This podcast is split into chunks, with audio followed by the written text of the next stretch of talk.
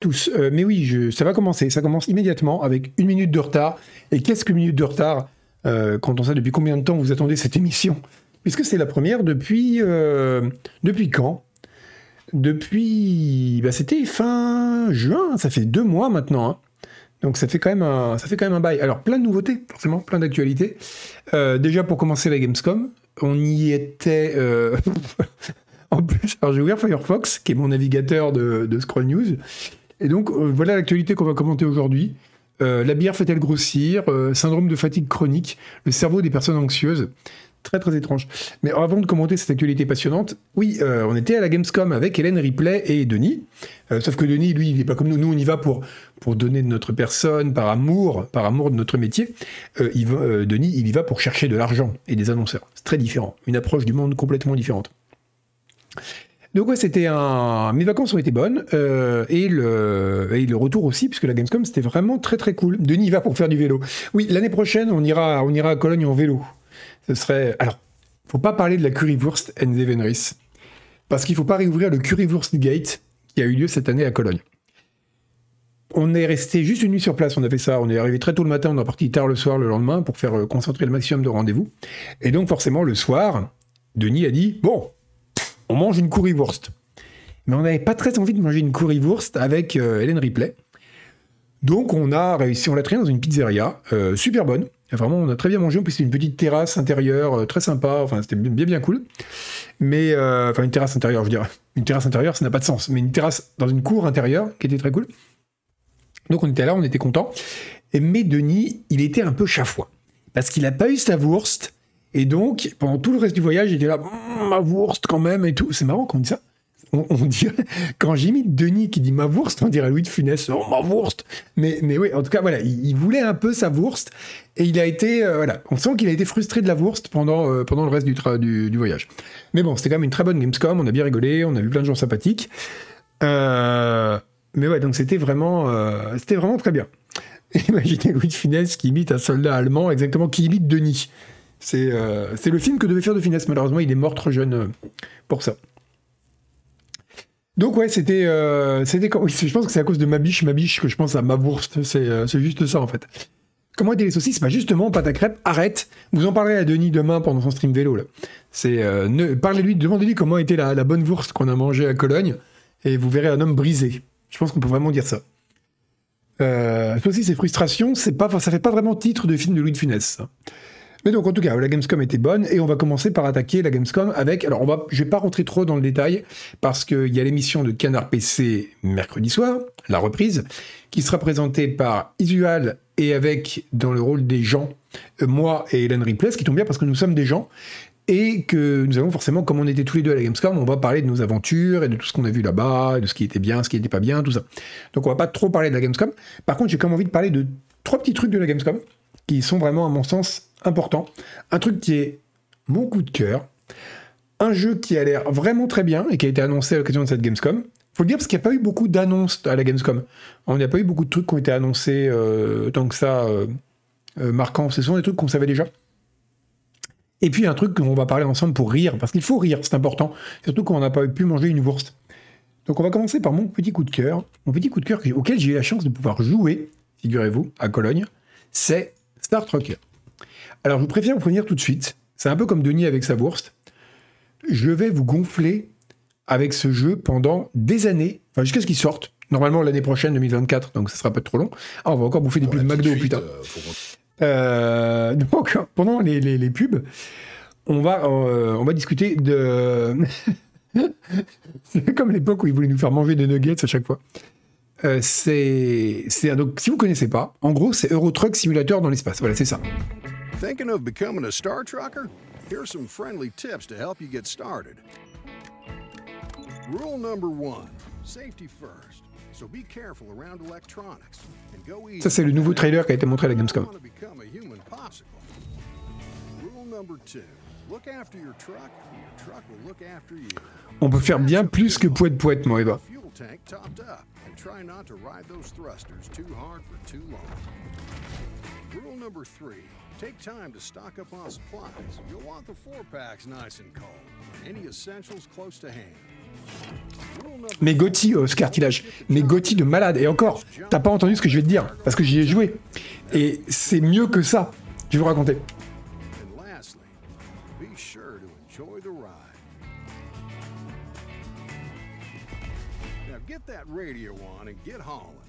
Ok, alors on va le mettre en boucle, parce que j'aime bien faire ça, ça fait pro. Merde, on va avoir des pubs pour McDo. Euh, donc, le problème, c'est que je peux pas mettre de, de, bloqueur de pub, parce que sinon, j'ai des... Ça me coupe certains accès à certains sites avec ce truc. Donc, bref, on va faire comme ça. Donc, j'allais le voir en me disant, ça va être un jeu blague. Genre, c'est un truc pour faire marrer les fans d'Elite Dangerous et les fans de Euro Truck Simulator, en faisant un mix entre les deux avec un peu des camions de l'espace sur des autoroutes comme dans Futurama, là. Euh, ça va être rigolo, euh, j'ai être là, j'ai fait Ah, très bien ton jeu ou dev, et on va s'arrêter là. J'ai commencé à jouer, en fait, c'est vachement bien. Parce que c'est pas juste un Truck dans l'espace, c'est-à-dire que déjà, vous, on le voit un peu dans le trailer, vous pouvez mettre un scaphandre et sortir en gravité zéro pour faire des réparations ou faire le plein, etc. Et vous avez un vrai contrôle en gravité zéro euh, de votre, de votre personnage. Vous pouvez vous promener librement dans le camion, ce qu'on ne peut pas faire dans Euro Truck. Donc du coup, tout, le cockpit est intera- est interactif. Il y a plein plein de trucs qu'on peut régler. Vous pouvez régler la radio, vous pouvez prendre la CB pour envoyer des messages, etc. Tout est cliquable. Vous avez des caméras de recul pour quand vous, mais incroyablement bien foutues pour quand vous reculez le camion. Et ce qui est marrant, c'est que vous vous déplacez vraiment dans l'espace. Donc quand vous dit que vous devez livrer les chargements dans euh, une telle station orbitale, vous avez l'espèce de pontons là qui sont en fait des sortes de machins circulaires où vous devez vous clipser. Et donc, il faut essayer d'aller, faut les atteindre. Et donc, vous vous déplacez sur trois dimensions. Vous pouvez accélérer, reculer avec des rétrofusées, mais vous avez une inertie de malade. Donc, ça demande quand même pas mal de technique. Vous pouvez pivoter le camion aussi euh, comme ça, là, euh, donc sur la sur l'axe euh, Z. Donc, vous avez des fusées sur les côtés pour pivoter, pour vous aligner. Vous pouvez suivre les routes, comme on voit, la espèce de- d'autoroute de, l'espace, ce qui permet quand même d'être en gros en sécurité, mais vous n'êtes pas du tout obligé. C'est-à-dire que si vous voulez tracer à travers l'espace, vous pouvez, mais vous risquez, de, donc vous êtes en dehors des autoroutes, c'est pas sécurisé, donc vous pouvez rentrer dans les astéroïdes, des trucs comme ça qu'il faut éviter. Et si vous avez des dégâts, bah, vous risquez d'avoir un trou dans le camion, donc là l'oxygène s'enfuit, et vous devez récupérer, vous devez infiler la, combinaison à l'intérieur du camion pour vous tenir, euh, pour vous tenir proté- pour, pour, pour continuer à respirer en espérant atteindre une station. C'est super. C'est vraiment super bien. C'est bourré de bonnes idées. Euh, le dev a été honnête. hein, euh, ce que vous voyez là, c'est essentiellement du placeholder joli, mais il y a beaucoup, beaucoup de taf. Moi, j'ai pu faire que la première mission, qui est une sorte de tuto, et je pense que c'est que ce qu'ils ont pour le moment. Euh, là, le mec m'a dit, on espère ça. Oui, petit détail rigolo, vous avez la température intérieure et extérieure, comme dans les camions normaux. Sauf que là, vous avez la température de la clim que vous pouvez régler. Hein. Vous pouvez mettre euh, 17 degrés, 23 degrés, euh, et vous avez la température extérieure qui, euh, quand vous êtes à côté d'une étoile, est à 3000 degrés. Enfin, c'est super marrant. Mais, euh, donc, ouais, donc c'est très marrant. Mais le mec me reconnaît lui-même que euh, voilà, il y a, y a masse de taf et ils espèrent le sortir en 2024, mais c'est pas gagné à fond. Mais c'est vraiment, c'est très rigolo. Vous avez, alors à la fin des missions, vous gagnez de l'expérience. Et là, c'est exactement comme Eurotruck. Vous avez des certifications pour avoir des trajets plus longs, pour pouvoir transporter des matériaux fragiles ou dangereux, etc. C'est exactement comme Eurotruck à ce niveau-là. Euh, vraiment, ça donne envie. hein. Ça a l'air d'être un bon jeu de camion, quoi. Et pas uniquement comme ce que je pensais, un jeu blague. euh, Enfin, il y a le, le gameplay est quand même un peu plus complexe que celui d'Eurotruck, parce qu'il y a quand même la gestion de la. Bah voilà, de euh, quand vous, vous arrivez avec une, bonne inertie, vous devez pivoter pour vous foutre dans. vous docker au truc là, dans la station, et en regardant dans la caméra de recul et tout, ça demande du skill. Donc c'est vraiment très bien. Voilà. Euh, c'est un, un chouette jeu, mais euh, ça, ça semble parti pour être déjà un vrai jeu, ce qui n'était pas gagné à la base, mais c'est pas pour tout de suite. Voilà, ça c'était mon petit coup de cœur de la Gamescom. Une annonce très bien de la Gamescom que vous avez peut-être ratée, euh, je crois pas parce qu'elle a été pendant la cérémonie d'ouverture, qui a été la plus regardée de l'histoire des cérémonies d'ouverture de la, de la Gamescom. C'est l'annonce de euh, euh, Streets of Rock 2. Alors si vous avez jamais joué à Streets of Rock 2, euh, Streets of Rock 1, c'était un- une sorte de petit... euh, c'était à mi-chemin entre GTA et un roguelike bac à sable. C'est-à-dire que c'était une ville qu'on pouvait explorer librement, et il y avait tout un tas d'interactions qui étaient possibles, mais complètement dingues. C'est-à-dire que vraiment, il y avait 36 000 factions différentes, euh, chaque type de personnage offrait un gameplay différent, des alignements différents avec d'autres... euh, d'autres éléments du jeu, un truc tout con, par exemple, vous pouvez jouer un gorille, alors du coup les gens vont se mettre à vous fuir, vous allez être très puissant, mais par contre vous allez avoir les, des gens d'un laboratoire qui sont juste des PNJ sans intérêt le reste du temps, qui vont se mettre à vous pourchasser pour vous amener dans leur laboratoire. Enfin, il y a vraiment toute une quantité d'interactions complètement dingue. Et, euh, et donc voilà, c'était par contre très très sommaire visuellement, c'était assez rigolo. Et oui, euh, par contre c'est GTA 1, ouais. Et donc là ils en ont fait un nouveau qui a l'air vraiment euh, beaucoup plus polish, visuellement beaucoup plus travaillé. Donc, ça, le, principe reste un peu le même, hein, c'est-à-dire une ville complètement libre, mais qui est à la tête de laquelle se trouve un type, euh, une sorte de grand, grand méchant qu'on va devoir, euh, devoir déboulonner.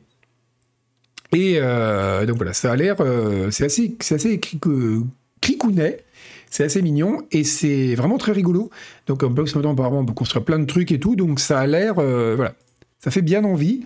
Et ça pour moi c'est vraiment en termes de jeu indé, c'est une très très bonne annonce. Voilà. Et enfin, parce qu'on va pas non plus être que sur des notes positives, il y a une autre annonce qu'il y a eu pendant la cérémonie d'ouverture.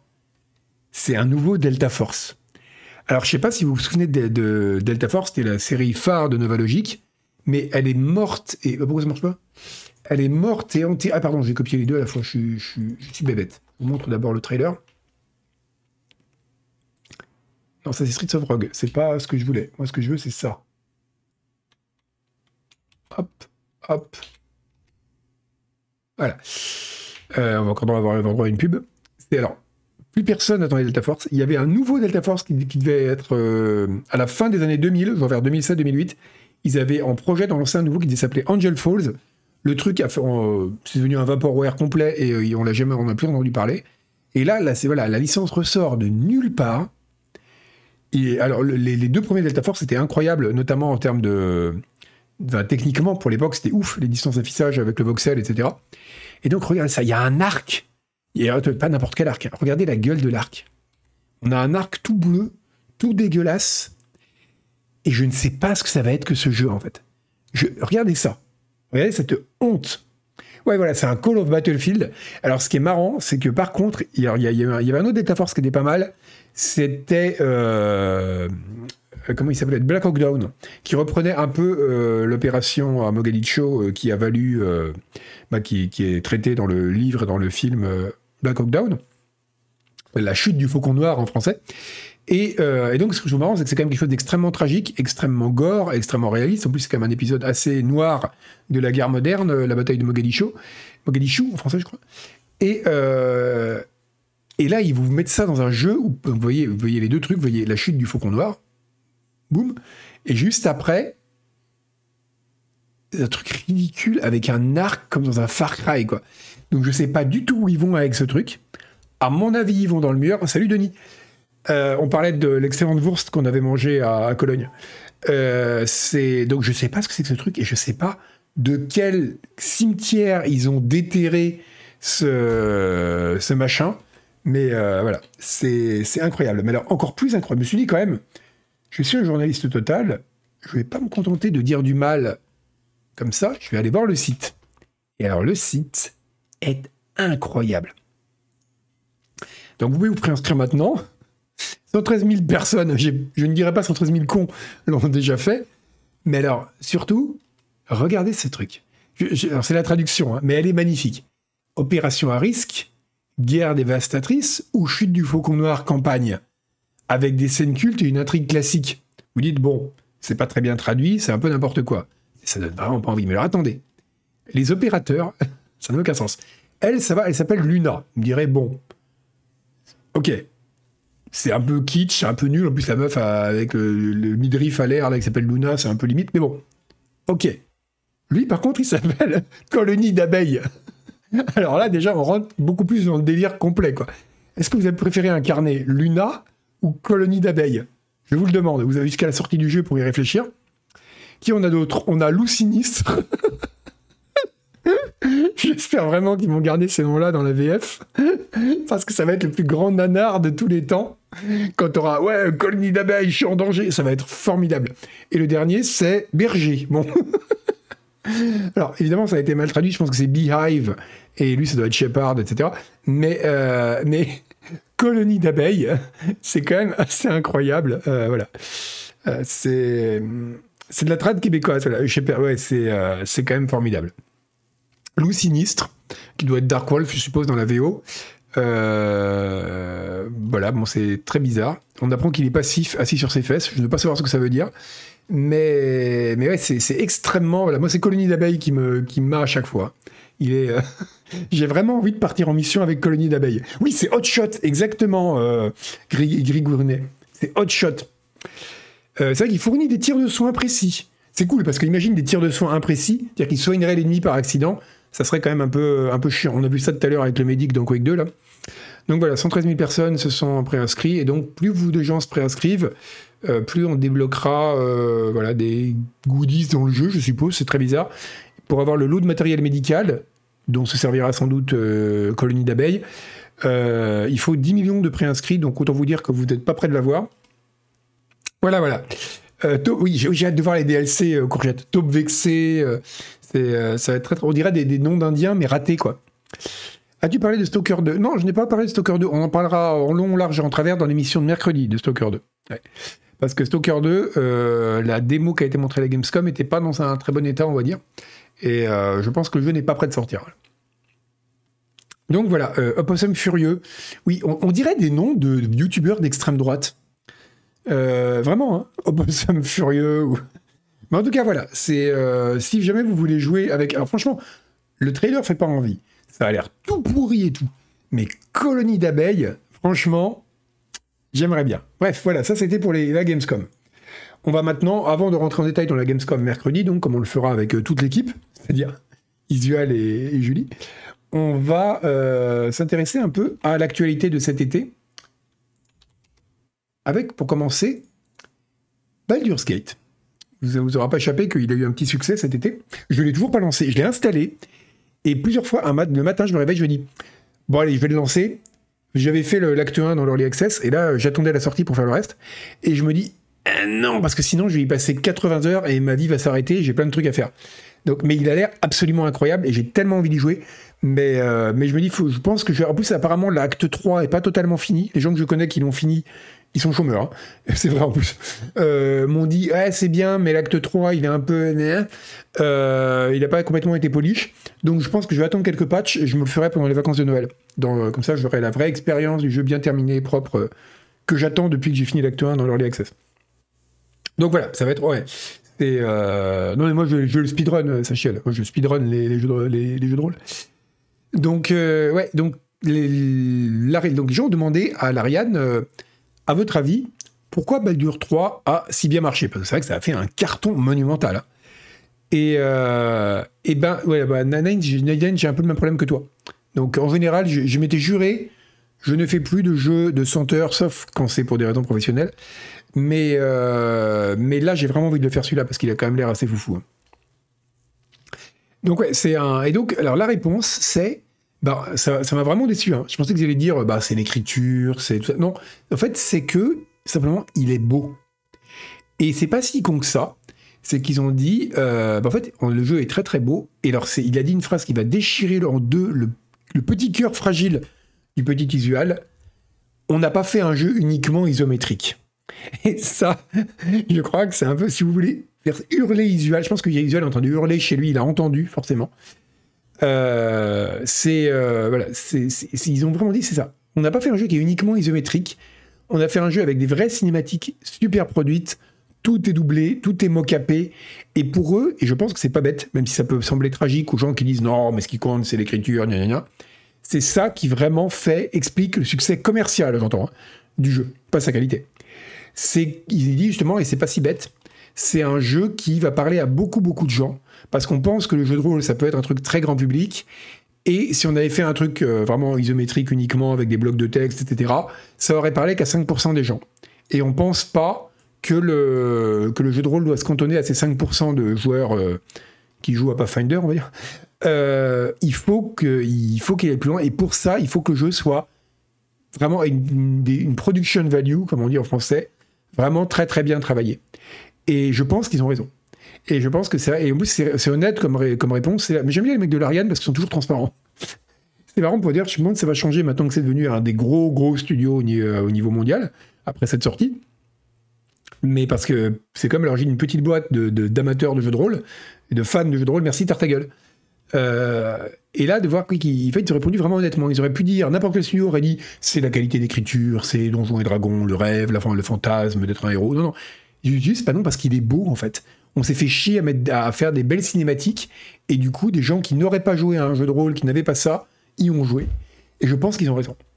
Je pense vraiment qu'ils ont raison, et, euh, c'est une très bonne idée. Et c'est bien qu'ils le reconnaissent. Et. Mais en même temps, ça crée aussi. Euh, c'est encore un autre élément qui fait, de, à mon avis, de Baldur's Gate 3 un, apax, comme on dit quand on veut mal employer le sens du mot apax. Euh, c'est. Euh, ça va être dur pour un autre studio derrière qui veut faire du jeu de rôle un peu velu de faire un truc de, faire un truc avec une telle production value justement. Parce que la plupart des studios qui font du RPG, ils peuvent pas se permettre de faire 170 heures de cinématique mocapée quoi. Déjà, s'ils arrivent à mocaper une cinématique, c'est un miracle. Donc c'est euh, quand même Apax Legends, Oscar Tillage, ce serait très très bien. C'est un jeu où chaque héros n'apparaît qu'une fois. Euh, ah bah Glavio, alors moi je reprendrai, on jouait à Quake 2 tout à l'heure. Euh, je reprendrai la célèbre phrase de John Carmack, et qui est très intelligente aussi il faut que les premières heures de jeu soient plus belles, parce que sinon il n'y en aura pas d'autres. Et euh, super, j'ai des notifications qui pop. Euh, et c'est une euh, et c'est très juste. Il faut vraiment une une très très et si jamais il faut, vraiment c'est pour ça que les premières cinématiques de les premières missions des jeux, notamment dans les gros FPS ou les AAA, ont toujours un côté un peu wow. Ça peut démarrer par plein d'explosions dans un Call of. Vous allez avoir de la neige de malade dans, je sais pas, Red Dead Redemption ou un effet graphique qui tue.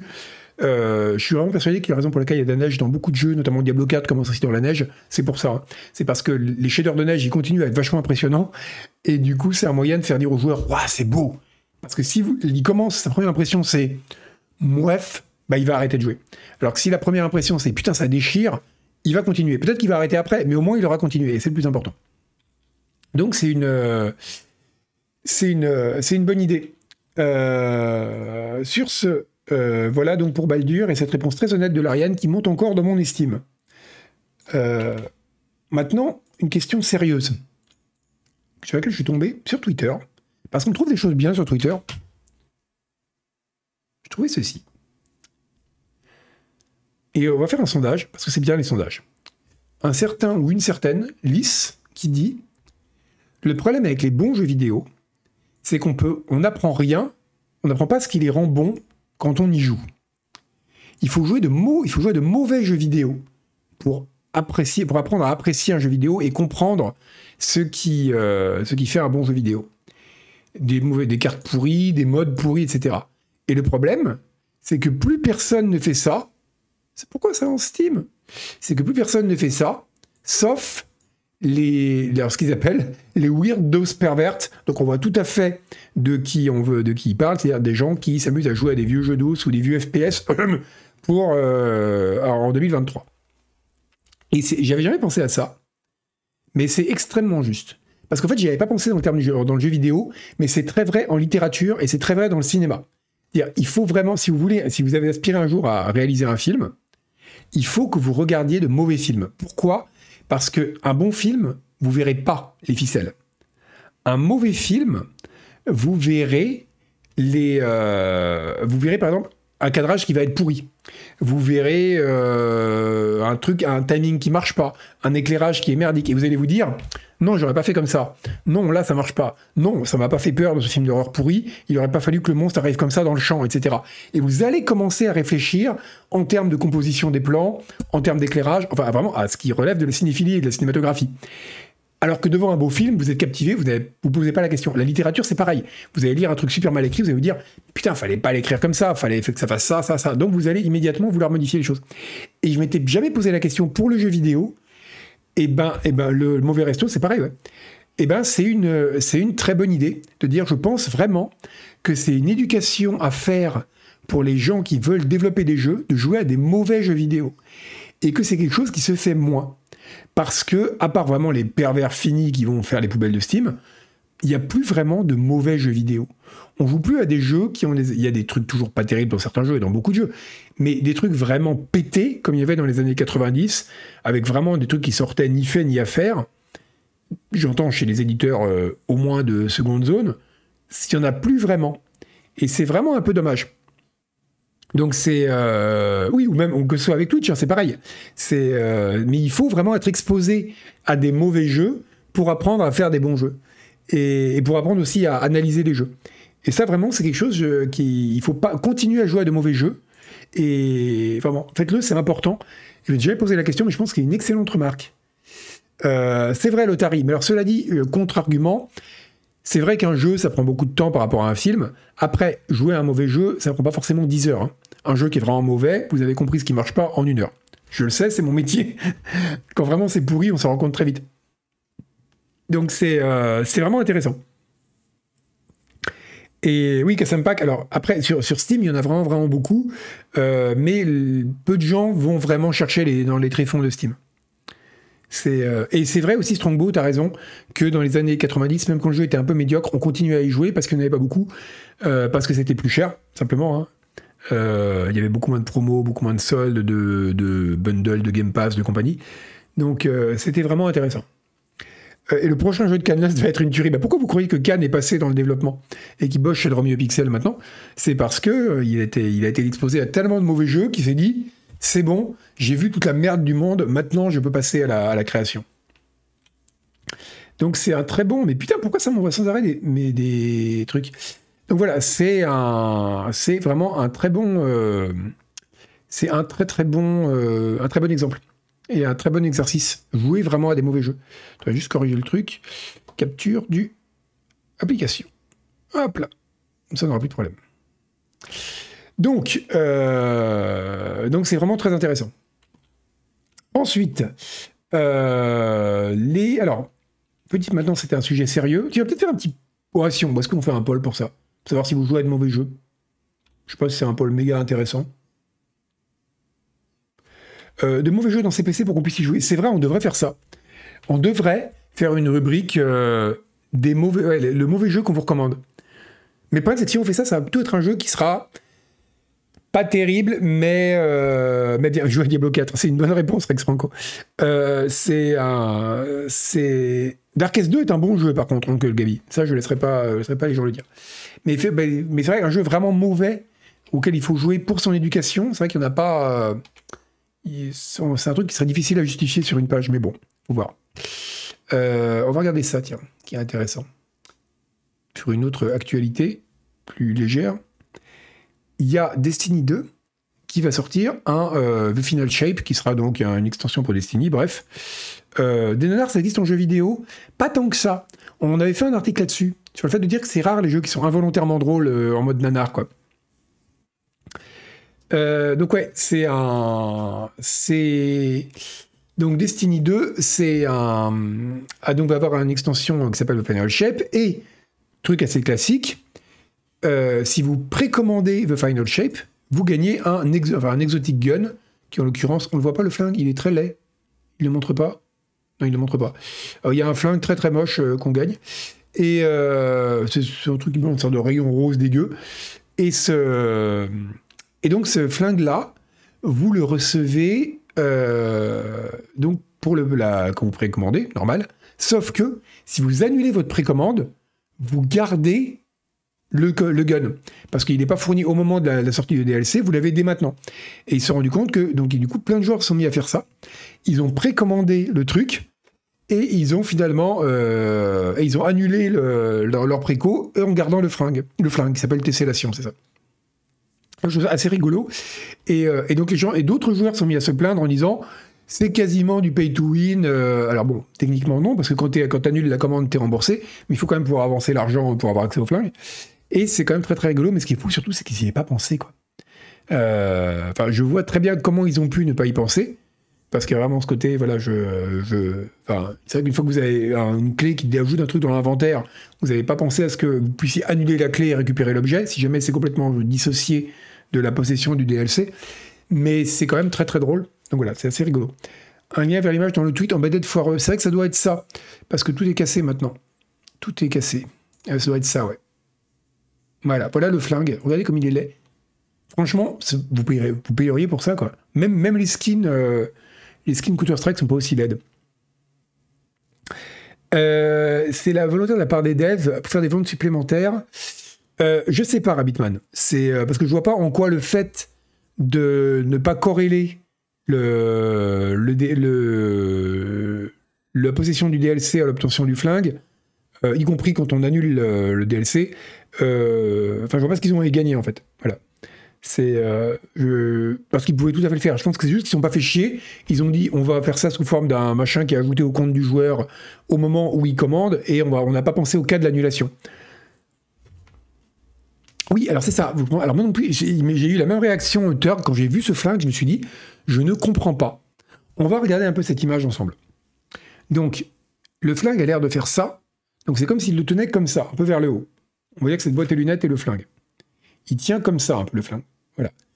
Et le rayon, qui je suppose sort du flingue, part comme ça vers la gauche.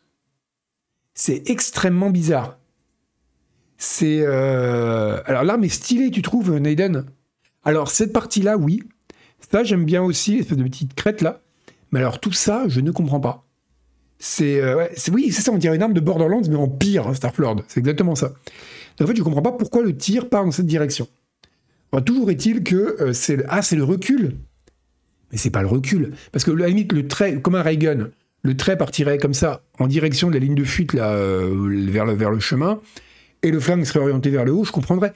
Mais le trait, il part même pas vers l'avant, il part sur le côté. Ah, c'est peut-être l'éjection de la cartouche. Mais t'as vu la gueule de la cartouche? C'est très bizarre ce flingue de gaz. Ouais, ce flingue n'a vraiment aucun sens. Mais il est gratuit, puisque vous pouvez l'avoir si vous précommandez l'extension The Final Shape et, euh, que immédiatement vous, vous annulez la précommande. Mais pour ça, bien sûr, il faut jouer à Destiny 2, ce que je ne souhaite à personne. On va continuer à parler de jeux que je ne souhaite à personne avec le nouveau Call of Duty, qui s'appelle Call of Duty Modern Warfare 3. C'est- Les mecs, ça, c'est vraiment le power move quand même. hein. Ah oui, le flingue a peut-être une fuite. En effet, Frédéric, c'est possible. Peut-être que le flingue, fuit. Auquel cas, heureusement que tu l'as gratuitement, parce que payer pour un flingue qui fuit, c'est. euh, oui, donc le- c'est quand même le power move extrême pour les mecs de Call of, c'est de dire le dev, c'est de dire on vend tellement de jeux, on, on va être tellement référencé de ouf qu'on peut donner le même titre à aucun des jeux, ça ne posera aucun problème sur Google, quoi. C'est, euh, c'est- ah oui, c'est ça, c'est hallucinant. J'ai l'impression qu'ils ont, ils tournent entre cinq noms. C'est Black Ops, Modern Warfare, et puis après c'est 1, 2, 3, 1, 2, 3, 1, 2, 3. C'est un peu, comme- c'est un peu comme Valve qui a jamais réussi à dépasser 2. Euh, eux, ils n'arrivent pas à dépasser 3. hein. C'est, euh, c'est une munition pour recharger qui est absorbée par le, par le côté par l'arme. D'accord, Kassempak. Ok. Euh, encore quelque chose qui n'a pas été pensé vraiment très pratique. Mais c'est la recharge, ok. Enfin voilà, donc bref. Le nouveau Call of, qui s'appellera donc encore Modern Warfare et encore Modern Warfare 3, euh, sera, aura des, ce qu'on appelle des. Enfin, ce qu'ils appellent, parce que moi je l'appelle pas ça comme ça, moi j'appelle pas ça du tout, des Open Combat Missions. Donc les Open Combat Missions, qu'est-ce que c'est? En gros, c'est des missions avec du gameplay non linéaire qui, contrairement aux autres qui sont les Cinematic Levels, en gros les niveaux sur des rails. Ah oui, il y a eu Black Ops 4, en effet, Gunther, t'as raison, ils sont arrivés à 4 une fois. D'ailleurs, mais ils s'étaient plantés parce que tout le monde s'était foutu de leur gueule parce qu'ils avaient écrit 4 avec 4 bâtons, vous savez, au lieu de faire IV. Et les gens avaient dit, ils ne connaissent pas les chiffres romains. Alors qu'en fait, on peut, on a le droit, c'est legit d'écrire 4 en chiffres romains avec 4 bâtons, même si c'est pas la, la- la graphie la plus commune. La plus...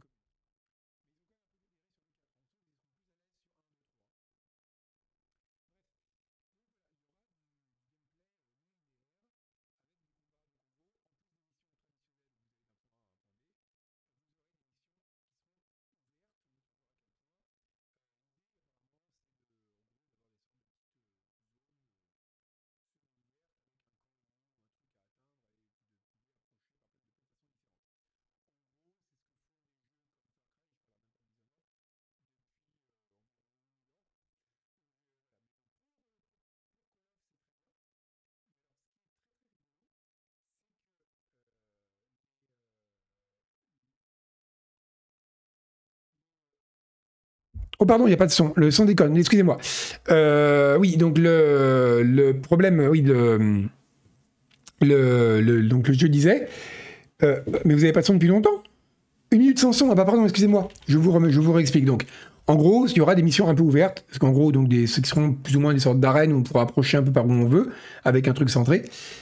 Euh, ce sera plus ou moins la même chose au groupe, donc plus ou moins ce que Far Cry ou même Dishonored font depuis très très longtemps. Euh, ce serait bien Nir- Nirvana qu'on fasse ça. On reprend, on News à zéro. On reprend tout. Euh, donc voilà, c'est euh, en gros, c'est vraiment un truc qui est complètement, qui est voilà, bon, qui, a absolument rien d'original. Et il faut en attendre voir à quel point ce sera ouvert. Mais là où c'est très rigolo, c'est la réaction de, de, du type de gamesradar.com qui a dit ces missions donc ouvertes qu'on pourra approcher de plein de façons différentes, ce sera des missions, ça, ça va être un rêve pour les speedrunners. Parce qu'ils pourront essayer de plein de façons euh, différentes de voir comment on peut faire la mission le plus vite possible. Et je me dis, c'est quand même terrible de se dire, pour la première fois, les gens, vous, enfin, dans un Call of, vous allez avoir un, un, des niveaux un peu ouverts, vous pouvez faire ce que vous voulez, et qu'est-ce qu'ils veulent? C'est juste pouvoir faire le niveau le plus vite possible. C'est d'une tristesse. Je trouve cette réaction extrêmement triste moins triste quand même que notre réaction à nous quand on va s'apercevoir qu'en fait c'est juste des niveaux avec trois moyens d'arriver à l'objectif, ce qu'il y avait déjà dans le dernier Call of de l'année dernière d'ailleurs. Mais, bon, voilà, j'ai trouvé ça un peu triste. Donc sachez, voilà, il y aura des Open Combat Mission dans le prochain Call of Duty. Et la vraie question, c'est qui va le tester? Eh bien, je ne sais pas. J'espère que ce sera pas moi, mais j'en ai aucune idée en fait. Euh, oui, bah surtout, euh, les, speedrunners, c'est vraiment. Euh, c'est il y en a des biens, hein. il y en a des biens parce qu'il y en a qui nous regardent, mais euh, c'est pas. Vous voyez que ça m'échappe comme pratique le speedrun. Bon, maintenant, on va arriver sur ce, dont, ce que je vous avais teasé il y a déjà euh, quelques temps. C'est pendant la partie de Quake 2 qu'on a faite avant. C'est. Alors, euh, Sachiel, c'est une bonne question. Est-ce qu'on est obligé ou pas de tester Call of? Alors, on est obligé de tester rien du tout déjà parce qu'on est seul maître dans notre domaine mais on est quand même. Euh, mais ça pose quand même pour des jeux qui sont quand même attendus ou des jeux qui vont se vendre. C'est compliqué de dire on n'en parle pas. Euh, la question s'est posée pour des raisons complètement différentes sur Harry Potter, sur d'autres trucs, ou sur euh, voilà, il y, a, toujours des questions de jeu. Voilà, est-ce qu'on, est-ce que ne pas parler d'un jeu, c'est c'est bien ou pas bien? Quand le jeu, quand c'est un jeu dont tout le monde se fout, il n'y a pas de problème. Quand c'est un jeu qui est quand même attendu, c'est compliqué de pas en parler ne serait-ce que parce que ne niez pas, parce qu'on vous voit sur le forum et sur Discord, il y a plein de gens dans notre communauté qui achètent les Call of et qui y jouent. Et, imaginez par exemple celui-là arrive complètement pété, ce serait quand même bien que vous le sachiez. Donc il y a quand même, euh, ça fait partie de, de l'information quand c'est un jeu très attendu. Ce qui a un côté un peu piégeux, hein, parce que du coup on se retrouve aussi à être dans l'espèce de spirale de dire euh, la presse parle de ce dont on s'attend à ce que la presse parle, etc. Et c'est difficile parce que de composer, on doit composer avec ce cycle-là, mais même si des fois on aimerait en sortir, on en sort en partie, mais dans le cas d'un jeu qui va se vendre, c'est important d'en parler. Voilà. Bref. Mortal Kombat, donc Ed Boon donne une interview, blablabla, où il dit qu'il veut absolument faire quelque chose de différent. C'est ok, il le dit à chaque Mortal Kombat depuis le 2. Mais, euh, mais ce qui est marrant, c'est que deux questions dans cette interview sont assez intéressantes. Merci, salut, merci Gilles, euh, et salut les raiders. Salut à tous. On est en train de parler de Mortal Kombat, attention, ça va être très violent. Euh, voilà, c'est ça, c'est ça ce cartilage. Il y a un moment, quand tu as un ou un Welbeck qui sort, tu dois en parler. Même si tu penses que c'est de la merde, tu dois en parler. Et pas parce que c'est un impératif de parler de ce qui est dans l'actualité, parce que ça c'est complètement abstrait comme notion et rien n'est ou n'est pas dans l'actualité, mais parce que tu sais qu'une partie de ton lectorat va l'acheter et que du coup c'est important de les en informer, de, les informer du contenu. Voilà. Euh, Mais bon, après, voilà, c'est un autre débat dont on ne va pas parler tout de suite, on ne va pas faire maintenant parce qu'il reste que, 40 minutes, que 20 minutes et qu'on a euh, Mortal Kombat donc avec deux questions incroyables. J'adore, qui a fait cette interview? C'est. Euh, comment il s'appelle le type? C'est Mitchell Saltzman. Alors, je l'aime beaucoup parce que il arrive, il est devant Ed Boon. J'ai été devant Ed Boon une fois pour une interview, machin. On voit comment c'est, c'est quand même vous avez un peu des stars du jeu vidéo. Vous avez l'attaché de presse à côté qui avec son petit carnet qui vous regarde comme ça, qui fait gaffe que vous disiez pas un truc qu'il faut pas dire. Merci Erderion pour ton abo. Et alors le mec, il arrive devant Ed Boon, et la première question qu'il pose, c'est Bon, euh, t'en as pas marre de faire des jeux de baston au bout de 30 ans? C'est pas tourné comme ça, mais je trouve quand même ça assez génial. Quoi. Genre, bon, franchement, mec, il serait peut-être temps de grandir, quoi. ça me fait quand même vraiment rire. Après, il rattrape un peu le truc en disant euh, Ouais, mais peut-être que tu désires, toi aussi, faire un truc un peu différent euh, avec Mortal Kombat. Ce qui fait qu'en gros, tu t'en aperçois au mec, tu sais qu'il va répondre Bien sûr, ce sera complètement différent. Maintenant, il y aura des coups de poing, etc. Mais, mais je trouve ça très très bien de commencer comme ça. C'est vraiment. En fait, les 30 dernières années de ta vie ne seraient-elles pas une erreur? Est-ce que tu n'as pas l'impression d'avoir gâché ta vie à faire des jeux de baston en boucle pendant 30 ans, Ed? Euh, Merci Little de Montargis. Donc je trouve ça vraiment très, euh, très bien comme, euh, comme attaque. Mais au-delà de ça, c'est la deuxième question qui m'a intéressé surtout. Parce qu'il dit que voilà, Mortal Kombat est un jeu qui, dans, lequel la violence est quelque chose de structurel, enfin d'important pour la licence. Mais euh, aujourd'hui, les jeux dépendent beaucoup des influenceurs et des créateurs de contenu, etc. Et des streamers, bref. Et il est difficile pour un créateur de contenu de monétiser Mortal Kombat. Du coup, ou du contenu Mortal Kombat, comme on dit, comme disent les jeunes. Et du coup, qu'est-ce que vous pensez faire pour ça? Et moi, j'ai lu ça, je me suis dit, mais c'est pas con, mais j'y avais jamais pensé. Qu'en effet, du coup après, je suis allé regarder sur, sur, sur l'internet, on trouve bien des choses, et j'ai appris notamment que si vous faites du contenu Mortal Kombat, c'est un jeu qui est très violent. Donc, par exemple, sur YouTube, votre contenu va être immédiatement tagué 18+. Donc, vous ne pourrez pas le monétiser. Vous pourrez trouver d'autres moyens avec des sponsors, des machins, bref, peu importe, mais vous ne pourrez pas le monétiser par de la pub si c'est du contenu qui est brandé 18+, enfin qui est marqué 18+. Et quand vous faites des jeux vidéo très violents comme Mortal Kombat, il va être automatiquement marqué 18+. Donc, ça, il y, a une, incitation à ne pas produire ce genre de contenu pour des streamers qui euh, font du stream sur toute l'actualité du jeu vidéo. Et je trouve ça vraiment intéressant parce que c'est un, c'est, une question que je n'étais pas du tout posée et qui est extrêmement bonne parce que comme aujourd'hui les créateurs de contenu, les streamers et compagnie font vraiment partie du cycle promotionnel d'un jeu, ont une responsabilité dans le fait de le mettre en avant, dans le fait que les gens vont en parler, vont vouloir y jouer. Et ben c'est le fait de dire bah j'ai un jeu qui par sa nature complique la vie de ces gens-là ou peut les pousser à ne pas vouloir y jouer et à jouer plutôt à un autre jeu, c'est un handicap. Alors, est-ce qu'on surestime pas les impacts des influenceurs dans C'est une grande question. Je pense que non. Et la réponse d'Ed Boon euh, va un peu dans ce sens-là. Euh, voilà, c'est ça. Il y a eu pas mal de, de, Robotube qui a censuré du contenu MK à cause du réalisme des fatalités. Justement, c'était tagué comme gore, en fait. Euh, et, donc il dit y a plusieurs euh, y a qu'il y a plusieurs solutions. Il réfléchit à donc éventuellement des modes censure, etc. ou des modes streamer safe. Un peu comme vous savez il y a des modes pour streamers qui coupent la musique copyrightée dans un jeu pour pas être striké. Bah là ça couperait le, contenu plus violent. Mais justement et, Ed Boon dit c'est intéressant quand vous créez un jeu parce qu'il y a des jeux où on peut dire bon on diminue la violence ça changera pas grand chose. Mortal Kombat c'est un jeu qui est quasiment son argumentaire c'est quasiment bonjour je suis un Street Fighter en plus violent. Donc, enfin, en moins bon. Mais bref, en tout cas, l'idée, c'est de dire, c'est ce qui le différencie des autres jeux de baston, c'est la violence. Et si vous enlevez ça, vous vous enlevez une partie de l'identité du jeu. Donc il dit qu'il est vraiment coincé et que c'est un vrai dilemme pour lui, que c'est très compliqué de dire qu'ils d'un côté ils sont conscients que c'est un problème pour la diffusion du jeu, mais de l'autre, s'ils enlèvent ça, le jeu perd ce qui fait simplement Mortal Kombat en fait. Et je trouve ça super intéressant. Je trouve ça intéressant parce que ça montre qu'il y a une sorte de. C'est comme vous savez, la pression évolutive, quand il y a un nouvel élément qui arrive dans l'environnement qui fait que ça va modifier les espèces.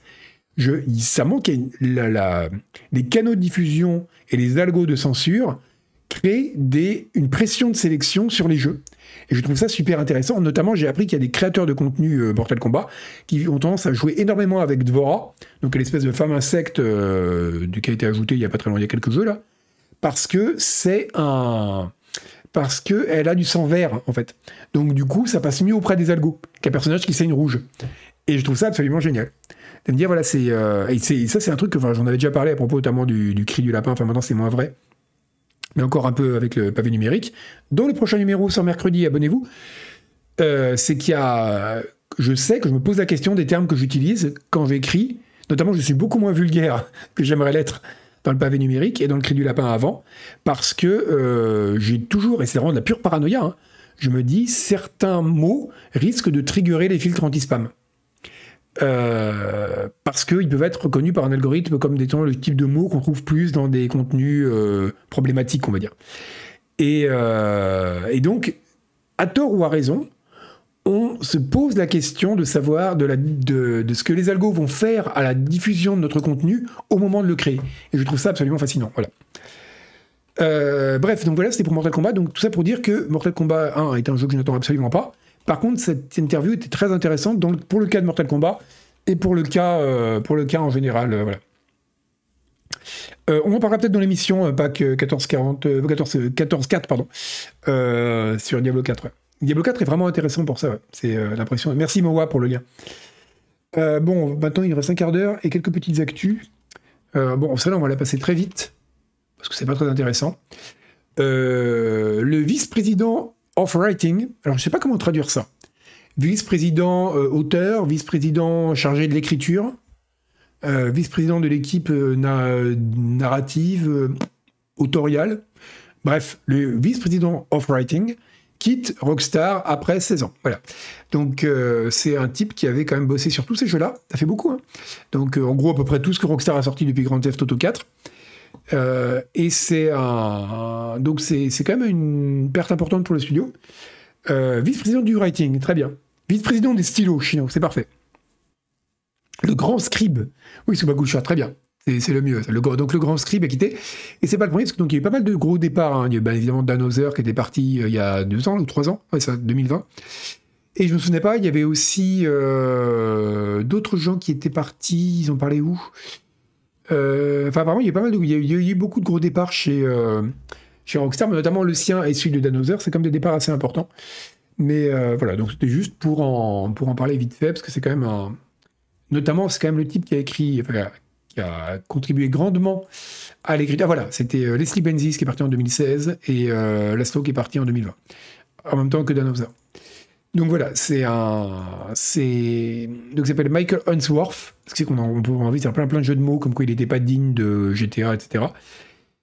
Mais c'était un type qui a, voilà, qui a quand même fait. Euh, qui a quand même écrit, enfin, contribué en grande partie à l'écriture de Grand Theft Auto 4. Et rien que pour ça, euh, il a mon respect éternel, parce que c'est quand même un des jeux les mieux écrits de tous les temps. On va maintenant passer une grosse actu. Alors, je voulais faire un petit jeton Nutri-Score, j'ai pas eu le temps, mais je les ferai, hein, pour faire le Nutri-Score de l'information euh, dans les prochains numéros de, de Scroll News.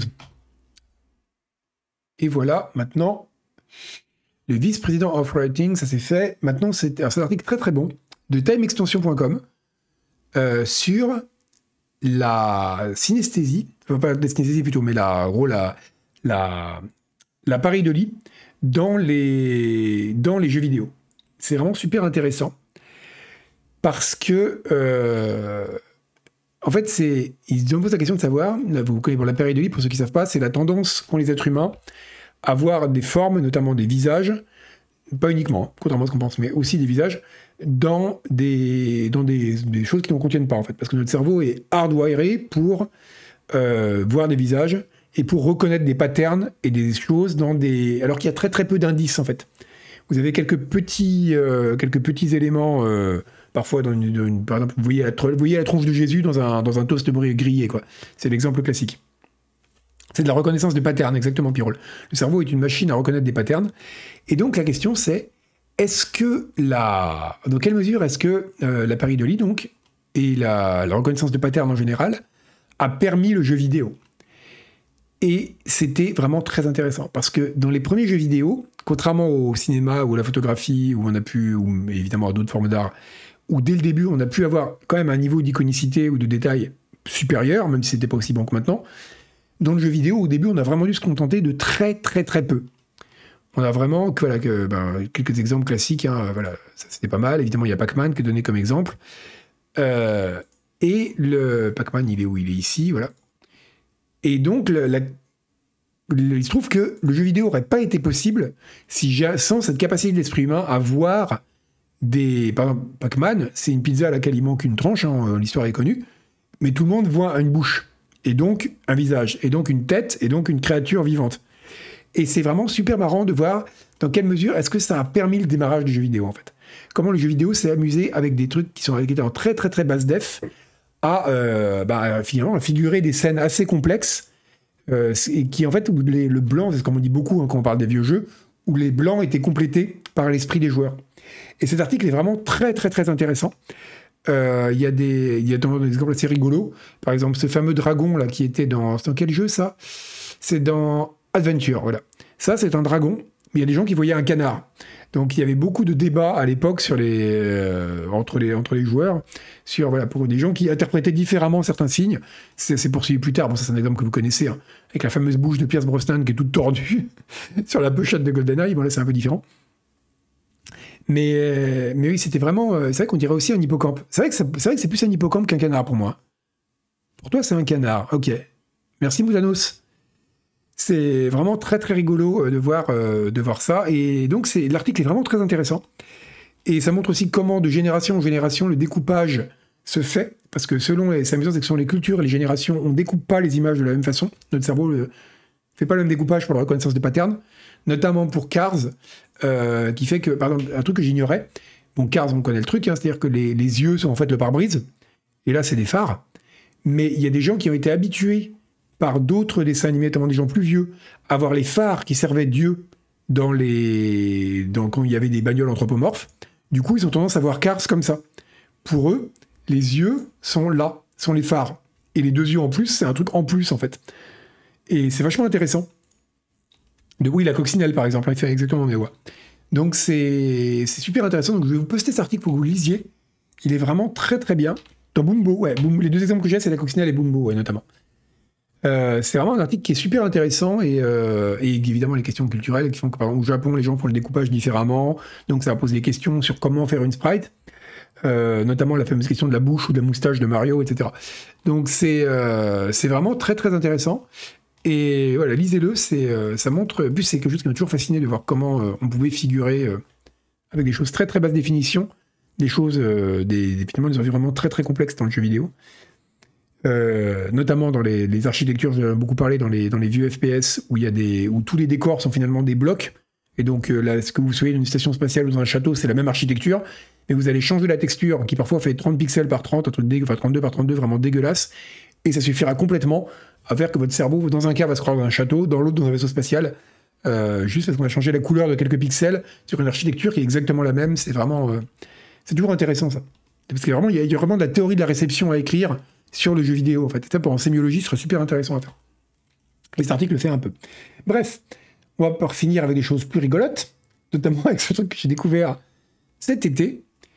Euh, ceci, c'est que il existe. Alors, vous connaissez peut-être pas euh, Cathy Denis. Euh, Cathy Denis, c'est une chanteuse. Alors, elle n'est pas méga connue, mais elle, a quand même euh, écrit euh, Can't Get You Out of My Head et euh, Toxic de Britney Spears. Donc voilà, quand même, la, la- meuf, elle pèse dans le game, quoi. Et il se trouve que cette chanteuse était un peu connue dans les années, dans les années 90, et elle a fait un truc génial. Elle a, enfin, le magazine, donc c'est le magazine euh, Sega Power, qui est un magazine consacré à Sega, comme le nom l'indique, a dans son numéro 40 sorti, mais en bundle avec le magazine, vous aviez une cassette avec trois chansons de Cathy Denis, donc Irrésistible, Why You Lied to Me et Falling. Et ensuite, j'arrivais pas à y croire tellement c'est génial, sur la suite de la cassette, après avoir chanté, elle lisait des tips pour des jeux Mega Drive, donc Sonic the Hedgehog 2, euh, the Hedgehog 2, euh, Tasmania, Aquatic Games, voilà, et pour des jeux sans système comme Olympic Gold et Spider-Man. Et je trouve ça formidable de me dire, il faudrait qu'on fasse ça pour canard PC. Avec le mag, on mettrait une cassette audio et vous aurez Vincent Delerme qui chante des chansons et après qui lit des tips pour les. Mais je trouve ça fantastique. Je trouve ça, c'est tellement absurde. C'est un des trucs les plus bizarres que j'ai entendu sur le jeu vidéo. Mais c'est à tester. Hein. C'est, euh, si j'ai trouvé ça, je trouve une trace sur Wikipédia aussi. Euh, on peut télécharger le MP3. Euh, je vais vous poster le lien si vous voulez écouter Cathy Danis, qui, Cathy qui vous lit des tips pour euh, Sonic 2. C'est là. Oui, la Bible des tips par Michel Sardou. Et après, vous avez les lacs du Connemara. Mais putain, mais ce serait incroyable. Ce serait incroyable. ce serait euh, vraiment. Encore, non, mais ce serait juste quelqu'un qui lit des tips sur une cassette. Je dirais, bon, c'est bizarre, mais pourquoi pas. Mais là, que ce soit une chanteuse un peu connue qui chante trois de ses chansons et qui ensuite vous lit des tips, ça n'a aucun sens, quoi. Donc c'est vraiment, vraiment une, décennie fascinante, les années 90, qu'on ne cesse de redécouvrir. Les lacs du Connemara, très bien. Donc, euh, ouais, c'est vrai que c'est, il faudrait faire un, faudrait faire un sondage. Qui voudrait, euh, quel chanteur français? Franchement, Souchon, Cabrel, ça aurait de la gueule. Euh, c'est, c'est, oui, c'est vraiment fou, quoi. C'est, vrai qu'avec des on peut le faire avec n'importe quelle voix. Mais rien qu'avoir l'idée, quoi. Même avec un imitateur, que ce soit un imitateur humain ou une IA, faut quand même avoir l'idée, quoi. Euh, ça n'a aucun sens. Et sur la phase 2, la solution complète de Daggerfall, exactement. Donc c'était le petit, la petite anecdote chelou du soir, mais ça m'a beaucoup... Euh... Depuis le temps que je passe sur cette zone de spawn. Oui, bah, mais ce qui est marrant, c'est qu'en plus, les trois chansons n'avaient aucun lien, quoi. C'était vraiment de la cassette promo avec trois chansons tirées de son dernier album. Et où je trouve ces infos? Et bien sur Twitter, figure-toi. Sur Twitter, où on trouve des choses quand même euh, Bien. Et enfin, je vais finir avec une petite promo communauté. Parce qu'on est comme ça, on est très communautaire chez Canard PC. Euh, c'est Catel qui va lancer un tournoi du meilleur jeu vidéo français. Donc voilà, euh, vous pouvez voter euh, pour le, tournoi, pour choisir le, voilà, le meilleur jeu vidéo français de tous les temps. alors il y a vraiment des trucs de tous les temps. Il y a les portes du temps de Legend Software en 89. c'est qui sera face à Outver de Miclo en 2014. C'est voilà, c'est quand même très voilà. C'est je, je, ne prononcerai pas sur le choix des jeux. Je ne parce qu'il y a quand même type de Ubisoft. Je, voilà, je ne fais que transmettre l'information. Je ne suis que le l'humble messager. je vous poste le lien aussi. Putain, le lien qui a été coupé. Ah bah bravo. les points d'exclamation, ça coupe les URL. Bref, vous trouverez ça facilement sur le site, sur le forum. Mais voilà, donc si vous voulez participer, euh, il y a une liste de voilà, il y a une liste de jeux. Euh, éclatez-vous. C'est bon, ça passe? Ah, super. Le meilleur jeu de les Français tous les temps, et pourquoi c'est Décarnation Alors, il est bien Décarnation, je sais pas si c'est. Ah, le meilleur jeu français de tous les temps, pour moi, ça reste Alone in the Dark. Mais. Euh, ne serait-ce que pour l'importance qu'il a eu pour la suite. Mais mais il y a, y a l'embarras du choix. Il y a l'embarras du choix. Oh, il y a Flashback 2, ça a pas l'air très bien. J'ai vu ça à la Gamescom, j'ai pas pu y jouer, mais j'ai vu vite fait. Oh là là, ça a pas l'air très très bien.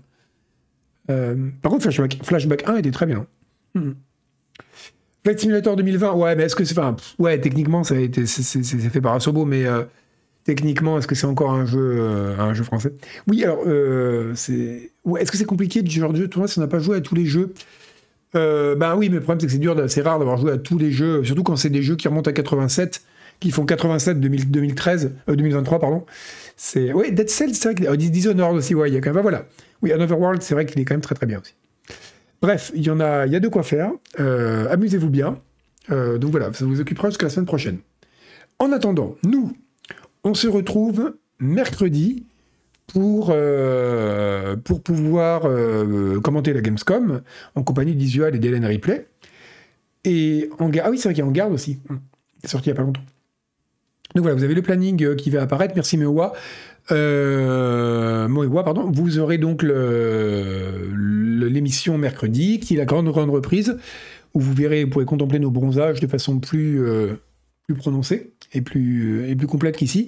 Surtout que d'ailleurs, alors, la nuit, les jours recommencent à raccourcir. Et voilà, j'ai commencé l'émission, il faisait jour, et voilà, il fait nuit. Alors, LBA, euh, Chitty peu importe lequel, J'en avais un très bon souvenir, parce que c'était très beau, très poétique, l'univers était tout mignon et tout. J'y ai rejoué, c'est rude quand même, LBR. C'est rude. C'est... Euh, ouais, c'est... Ça a pas forcément très bien... Le gameplay a pas très bien vieilli. Visuellement non plus, mais l'univers est très cool. L'univers est très cool, faut reconnaître. Mais, mais bon, c'est pas, ça n'a pas forcément très très bien vieilli. Bref, sur ce, voilà, donc euh, mercredi c'est l'émission. Oui, c'est vrai que le gameplay était déjà rude à l'époque. Euh, oui, les jours raccourcissent beaucoup, c'est vraiment nul. Donc en tout cas, voilà, on se retrouvera euh, ben, en pleine nuit pour l'émission à 20h, à 20h mercredi. Et d'ici là, je vous dis voilà, ben, à mercredi, et puis à, Scroll, à la semaine prochaine pour Scroll News, qui reprend chaque semaine donc. Et on va raider des gens, mais qui va nous raider? On va raider. Mais pourquoi les gens jouent à Trackmania? Il y a un truc sur Trackmania en ce moment? Il y a plein de gens qui jouent à Trackmania. C'est chelou. Tiens, on a. Euh, on pourrait. Bon, allez, si, on va, streamer. On va streamer euh, Tiens, Prop Night, angle droit, joue à Prop Night, c'est bien Prop Night. On va streamer, on va. Hop. On va. Euh, ouais, on va raider angle droit. Bon, et bien sur ce, je vous dis à bientôt euh, et, donc à mercredi pour le, débriefing complet d'une Gamescom mémorable, même si Denis n'a pas eu de Wurst. Parlez de la Wurst à Denis demain. Vous verrez, il va être content.